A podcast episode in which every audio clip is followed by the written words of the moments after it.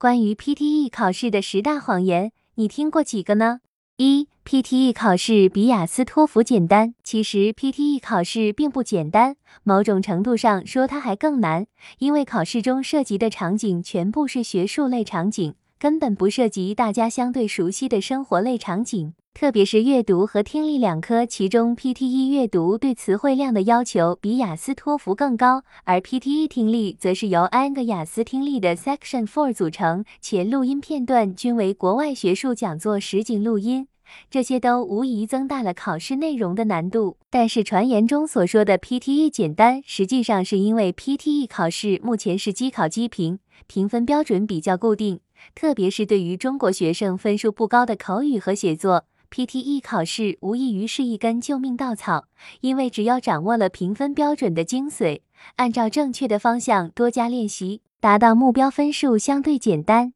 二背了题库以后，考试轻松六十五加。PTE 题库是一个非常庞大的数据库，里面容纳了各个题型的众多题目，且不断有新的题目补充进来。而目前各个培训机构收纳的题目也仅仅是其中一部分，更不要说很多收纳的题目并不完整，与考试内容有出入，没有标准答案。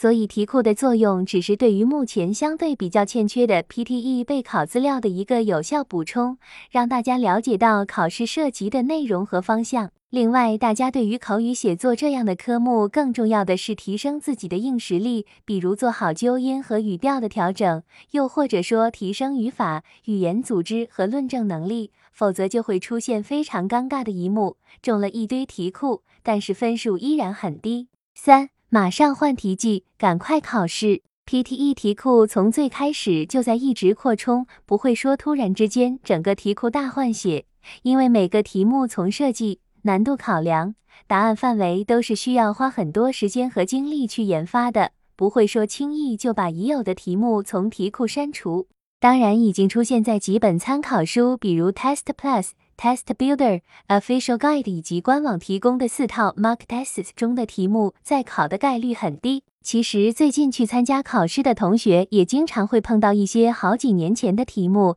比如大作文的 Dangerous Port，法律是不是能改变人们的行为？Read a Lecture 的 Globalization 等。四、自我介绍部分说简单点，因为它能决定后面题目的难度。自我介绍，无论你说的简单与否，都不会改变后面题目的难易程度，因为你的题目是在你进入考点之前已经随机组织好了的。但是自我介绍一定不要胡乱准备，比如有些人听说的唱首歌也可以说段中文也可以，这些如果真的被你申请的院校或者移民局的人听到了，一定会认为你不是一个严肃认真的申请人。五，口语考试说的越快，分数越高。口语考试中，流利度的确是三个评分标准之一，但是流利度跟语速快慢并不是一个概念。比如说，讲话慢的人也可以流畅，而讲话快的人也可能流利度很差。所以，正确的做法应该是在保证发音清晰、不卡顿、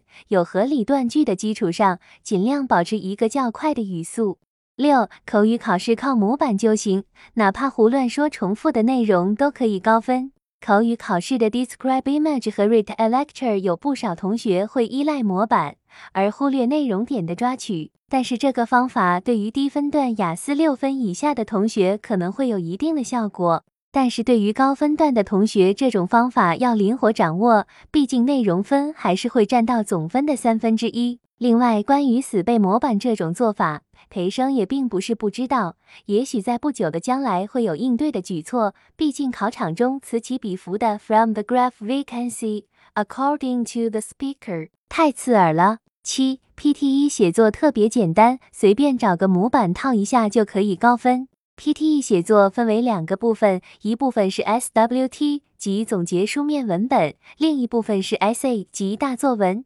SWT 大家总体的反馈是较为简单，大作文的难易程度跟雅思和托福的大作文差别不大，只是时间要求较为紧迫，二十分钟写二百到三百个单词。现在市面上的模板五花八门，但是不是说随便套一个就能高分？很多所谓的模板完全是自枪双目，一堆语法用词和逻辑错误。插播一则小广告：大作文的模板，李向老师都会定期更新，很多写作满分的同学都是套用我们的模板。但是用模板之前，大家还是有必要让老师帮大家看一看自己套用的是不是有问题。八、阅读超难，词汇得有一万五才能刷出高分。PTE 阅读的确比较难，测试的是大家真正的阅读能力，特别是学术词汇的掌握。因为两大分数占比大户完形填空和托词填空，所以有传言说 PTE 阅读要求的词汇量是一万五起步。这里有两个误区。一个是词汇需要的不仅是广度，更是深度。也就是说，单词除了常见意思要知道，更重要的是要了解具体的用法和上下文。另外，由于 PTE 考试交叉评分的特点，阅读的分数并不仅仅来自于阅读单科，还来自于其他科目的部分题型，比如口语的 Read Aloud。写作的 SWT 以及听力的 HCS 和 HIW，所以对于因为备考时间短而没时间刷单词的同学，可以把上面几个题型作为突破点。九，听力难出天际，听力不好直接放弃 PTE 吧。